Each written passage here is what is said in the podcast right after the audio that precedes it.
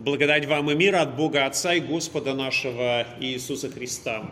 Встанем, чтобы выслушать Святое Евангелие, записанное в 8 главе Евангелия от Матфея, стихи с 23 по 27. Слово Божье гласит.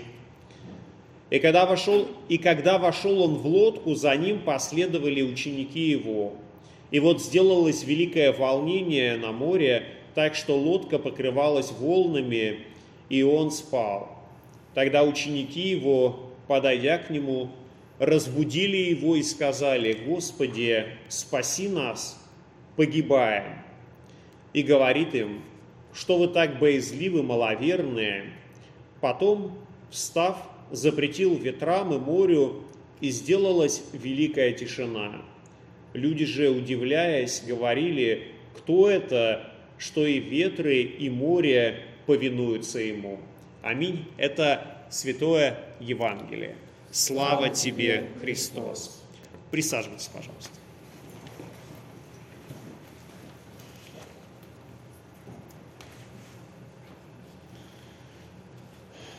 Знаете, когда в учебниках по религиоведению объясняют появление примитивных религий, языческих религий, то очень часто звучит такое простое, казалось бы, объяснение, что люди не могли э, объяснить природные явления, э, и поэтому начинали их обожествлять и поклоняться, потому что оказывались бессильны э, перед ними. Если рассматривать сегодняшнее Евангелие в таком контексте, то кажется, да, мы видим стихии, мы видим ветер, волны, буря на море и учеников Христовых, которые в лодке вместе с ним находятся. И казалось бы, после того, как э, буря утихла, ученики должны были уверовать в него. Но сегодняшнее Евангелие не об этом. Мы видим, что в сегодняшнем Евангелии оно не заканчивается словами, что ученики уверовали в него. И более того, наоборот, оно начинается с того, что ученики Христовы вместе с ним вошли в лодку. И поэтому вот этот аргумент, что люди становятся верующими или обожествляют какие-то природные явления – это весьма такой странный э, аргумент, потому что все-таки человеку свойственна вера э, в Бога, который его сотворил. И, наверное, все-таки вот эти многочисленные проявления языческого мира – это не результат э, такого познания существующего мира, а результат прежде всего от падения от Бога. Но давайте поразмышляем над э, сегодняшним евангельским сюжетом. Это на самом деле, как мне кажется, очень интересный сюжет, э, потому что в нем Христос оказывается не очень многословен. Обычно мы привыкли читать э, евангельские тексты, в которых либо прямая речь Христа, учение Его, целая история, которую он рассказывает. А, но в сегодняшнем евангельском чтении мы можем услышать из уст Христа на самом деле не так много. Это упрек ученикам, что вы так боязливы, маловерные, ну и, собственно говоря, все. Конечно, и эти слова, они относятся и к нам. Почему Христос был в этот раз не так многословен. Возможно, что потому что его разбудили, и по этой причине он не готов был много говорить. Возможно, что это была та ситуация, в которой ну, слова особенно не сильно нужны. Когда же все это происходило? Если мы начинаем анализировать хронологию евангельских событий, и в частности вот это Евангелие от Матфея, э, то восьмая глава, чтение из которой мы слышали, э, это глава, в которой говорится о том, что за Христом последовало много народу. Причиной для такого следования за Христом э, была Нагорная проповедь, которую Христос произнес перед огромным количеством народа. И мы понимаем, что эта проповедь, она действительно была прекрасна, потому что Христос объяснял истины, которые вроде бы были знакомы всем собравшимся, но в то же самое время Он открывал их несколько по-новому. Он открывал их самую глубину. И восьмая и седьмая глава как раз заканчивается словами, что он учил как власть имеющий. И, конечно, когда люди были вдохновлены всем этим, они хотели последовать за Христом. И, казалось бы, это очень хорошо, что люди э, следуют за Христом. И после этого мы видим, что ко Христу приходит прокаженный и исцеляется, приходит сотник, который ходатайствует о своем слуге, и он тоже получает благословение от Бога. Христос собирается уже идти, но тот останавливает его и говорит, скажи только слово. И этого слова оказывается достаточно, чтобы слуга исцелился. Христос приходит в дом Симона Петра, исцеляет его тещу, и потом мы снова видим огромное количество народа, которое теснится ко Христу. И вот тогда Христос э, либо устал от этого народа, либо все эти события, они требовали какого-то такого уединения. И он говорит своим ученикам, чтобы они переплыли на другую сторону озера – и вот, собственно говоря, с этого и начинается наш евангельский сюжет, что Христос пытается уйти от людей, пытается уйти от людей, которым он только проповедовал, потому что, ну, видимо, устал. И опять же, то, что Христос засыпает, возможно, как раз подчеркивает этот момент, что накопилась некоторая усталость. Ну а с апостолами, ну, видимо, все в порядке. Они находятся абсолютно в привычной для себя э, ситуации.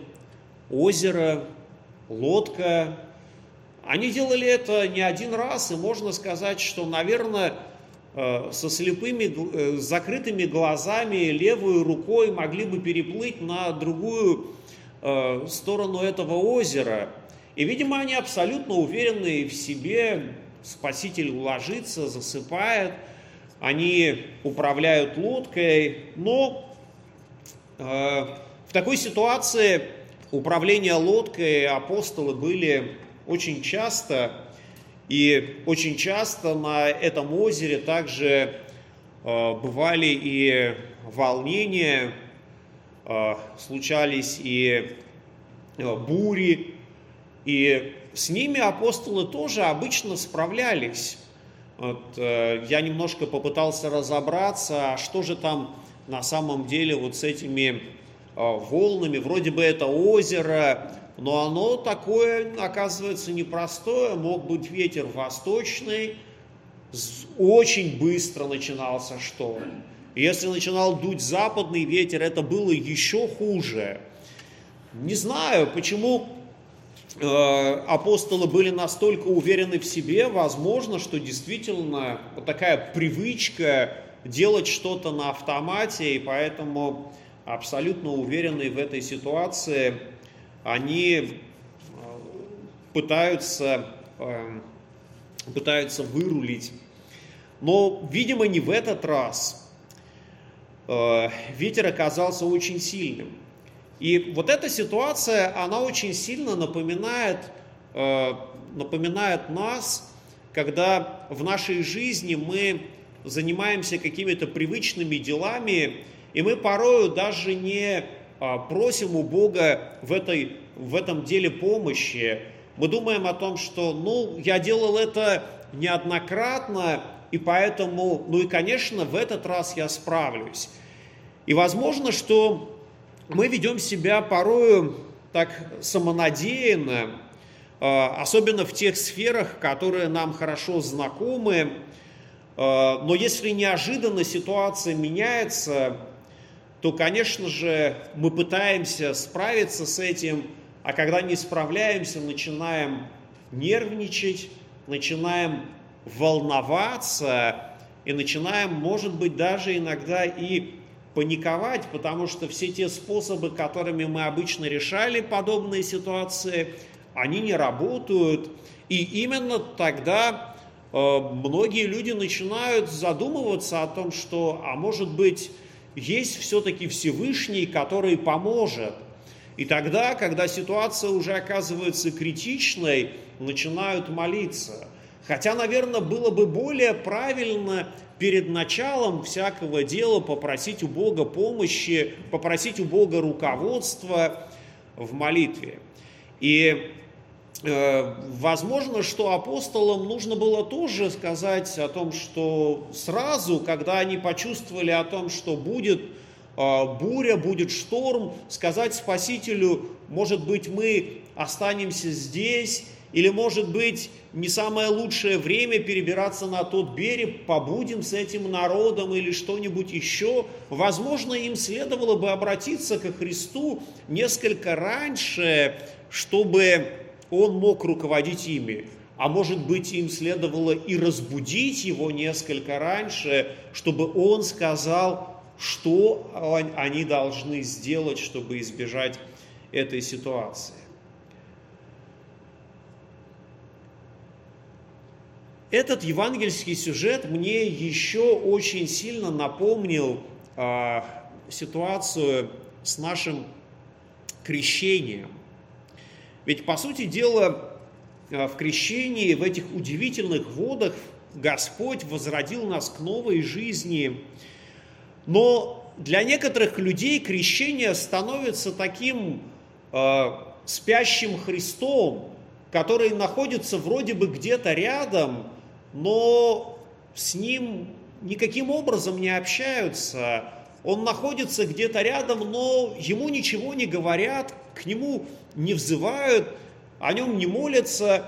И только когда наступает кризисная ситуация, люди начинают вспоминать о том, что, ну, вообще-то я был крещен, начинают себя осенять крестным знамением и говорить, Господи, помоги.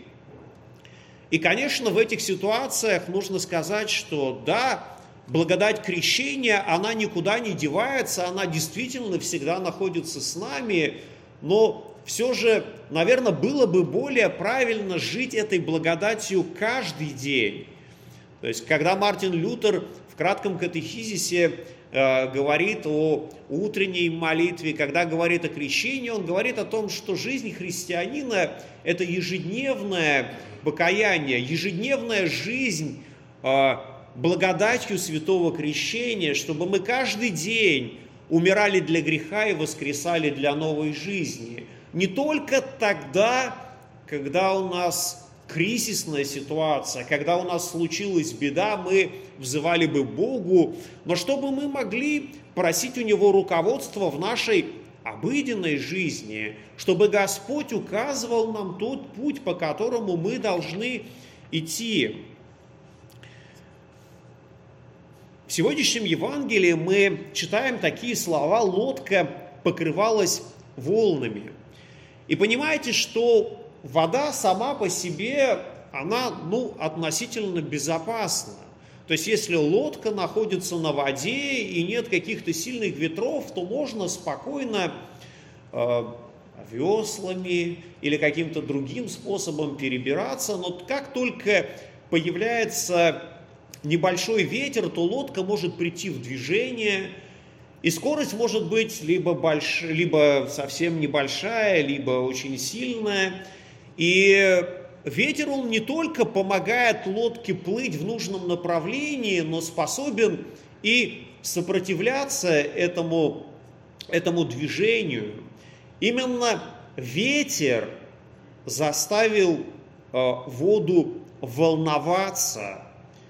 и на море произошло волнение. Именно так мы читаем в сегодняшнем Евангелии. И именно это слово мы используем относительно своего собственного состояния, описания этого состояния, когда мы оказываемся в непривычной для себя ситуации.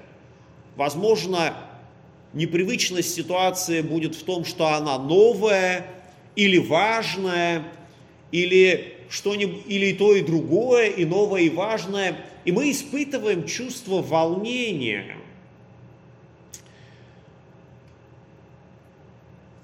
Чтобы успокоиться, нам действительно нужен какой-то э, дополнительный фактор. Нам нужен кто-то, кто сказал бы нам, все в порядке, все хорошо, не волнуйся.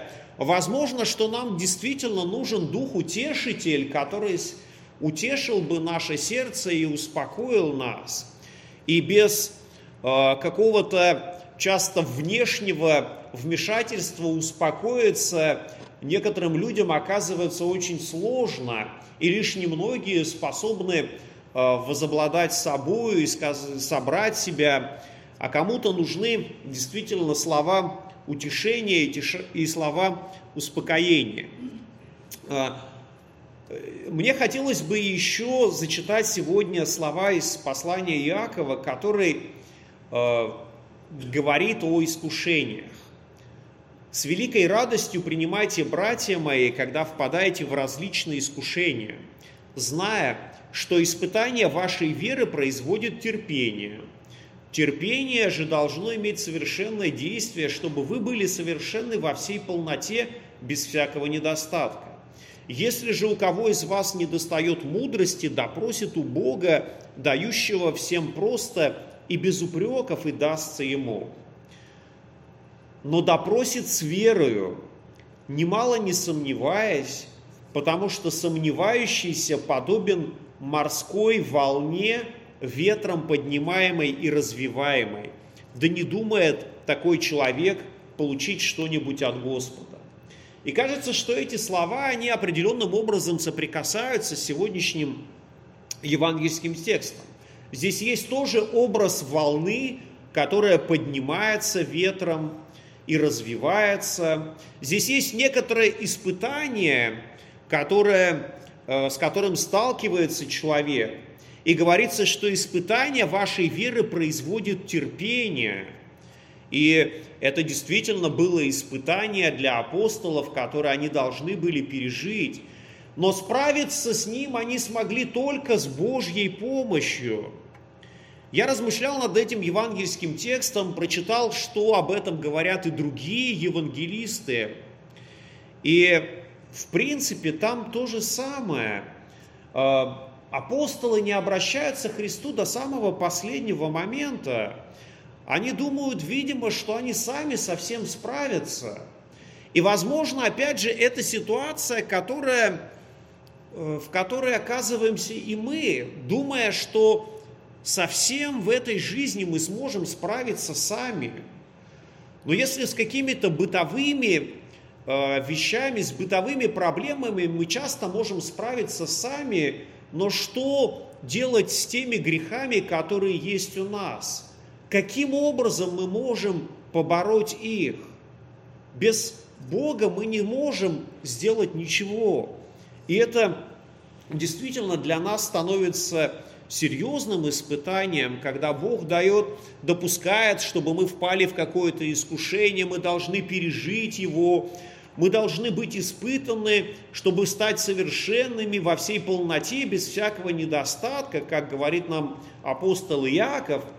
И говорится о том, что если же у, кого, у вас недостает мудрости, допросит у Бога. И вот эта мудрость, которая не сходит свыше, мудрость Христова, она нам необходима, чтобы испытания, искушения этой жизни мы могли пережить с Божьей помощью, с Его мудростью, которая Христос э, являет нам через страницы Священного Писания, через евангельские строки, через сюжеты Ветхого Завета, через притчи, через псалмы, через многое другое Господь наставляет нас в этой жизни. И когда мы наставлены Словом Божьим, то, конечно, многие испытания нам представляются более понятными. Мы начинаем их воспринимать не просто как череду каких-то случайностей, но как волю Божью. А воля Божья, как говорит нам Святое Писание, благая, угодная и совершенная. И поэтому, когда мы понимаем, что происходящее в нашей жизни по воле Божьей, то мы и отнесемся к этому несколько иначе. Мы понимаем, что да, Христос никогда не покидает нас, и что если мы сталкиваемся с испытаниями, нам действительно будет достаточно одного слова Христова, чтобы мы могли справиться со всем этим. Одного евангельского слова, которое говорит нам «не бойся», или слово, которое звучит, обращенное к нам э, «иди и впредь не греши», или какие-то другие слова, которые мы читаем в Святом Писании, они способны справиться нам с тяжестью нашего греха. И действительно, порой мы думаем, что мы можем справиться сами, но мы оказываемся немощны. Мы думаем, что справимся, потому что делали это неоднократно, и что там разберемся, и порой приступаем к некоторым вещам, думая, что э, зачем читать какие-то инструкции, по ходу дела все справимся, разберемся, и только в кризисном моменте мы открываем и ищем решение вопроса. И возможно, что в духовной жизни многие поступают подобным образом. Не читая Святое Писание, думают о том, что мы можем построить свою жизнь, чтобы все было у нас хорошо, все было у нас правильно, чтобы было по воле Божьей. Но так никогда не будет, потому что именно Господь наставляет нас на всякую истину. Господь направляет стопы наши на путь праведности. И если мы не читаем Его Святое Слово, если мы не слышим Его, то мы никогда не сможем пойти по тому правильному пути, которому Господь э, призывает нас. И мы видим, что апостолы до последнего, видимо, были готовы справиться с ситуацией сами. Но все же они обращаются ко Христу. И здесь очень важно, что они э, не признают свою неспособность сделать что-то. Они не говорят о том, что мы старались, но ничего у нас не получилось. Они вроде бы как и не признают свою немощность, но обращаются ко Христу и говорят «спаси нас». Они просят о помощи. Они не задают вопроса, что они должны сделать, но просят у Христа помощь. И, конечно, эта помощь приходит. Оценивая эти действия с точки зрения христианского богословия, мы понимаем, что вроде бы каких-то кирпичиков не хватает. Наверное, они должны были признать свою немощь, сказать о том, что мы были слишком самонадеяны, мы думали, что сами справимся, но теперь-то хотим обратиться к тебе. Но этого нет здесь, есть только крик о помощи. И, возможно, для многих людей это оказывается такой обычной ситуации, когда мы не знаем, к кому обратиться, когда у нас нет своих собственных сил, только тогда мы просим Бога, помоги. И Христос, конечно же, и на такие э, запросы, на такие крики Он отвечает. Э, в сегодняшнем евангельском чтении Он запрещает волнам, запрещает ветру, и наступает великая тишина. Природные стихии, которые вызывают страх у многих людей, оказались послушны Христу. И это вызвало еще большее недоумение учеников Христовых. Видимо, признать, что в лодке вместе с ними находился тот, кем были сотворены небо и земля, и которому волны и ветер повинуются, для них было очень сложно, как порой сложно и нам признавать свои ошибки, признавать свои немощи, признавать свои грехи. Но самое важное, что все-таки на этом озере наступила тишина. После бури наступило безветрие, штиль, наступил мир. И мир Божий, который превыше всякого ума соблюдет сердца ваши и помышления во Христе Иисусе. Аминь. Thank you.